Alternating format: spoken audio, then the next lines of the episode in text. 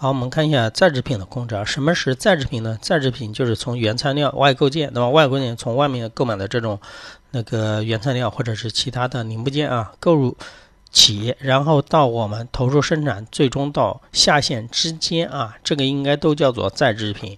如果你经过检验，那你验收合格入库了，那你就是产成品了，你就下线了嘛。所以说，在这个之间就属于什么？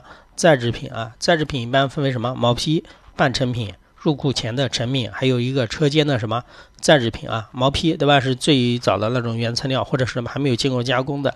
还有半成品对吧？就是还没有完成的。还有一种是产成品，但是你这个产成品在概念上，它其实还不算完全的那个产成品。为什么呢？因为你还没有经过什么检验，所以说是入库前的成品。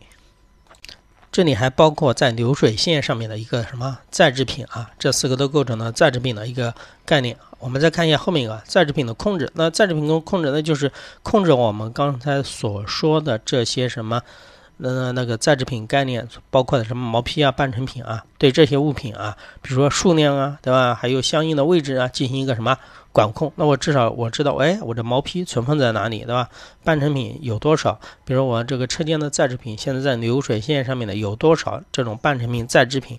这就是你一个再制品的一个什么控制啊？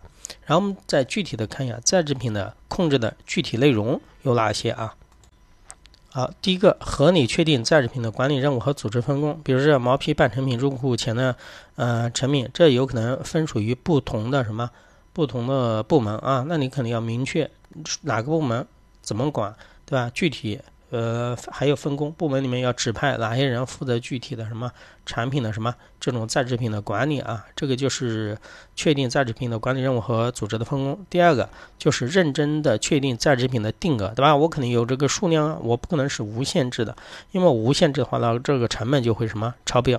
所以说要做好在制品的控制。当然呢，这里要做好统计和核查的工作，要把这个数量统计上来，对吧？来了多少毛坯？现在的话，经过生产毛坯消耗了多少？你要做好日常的统计和核算啊。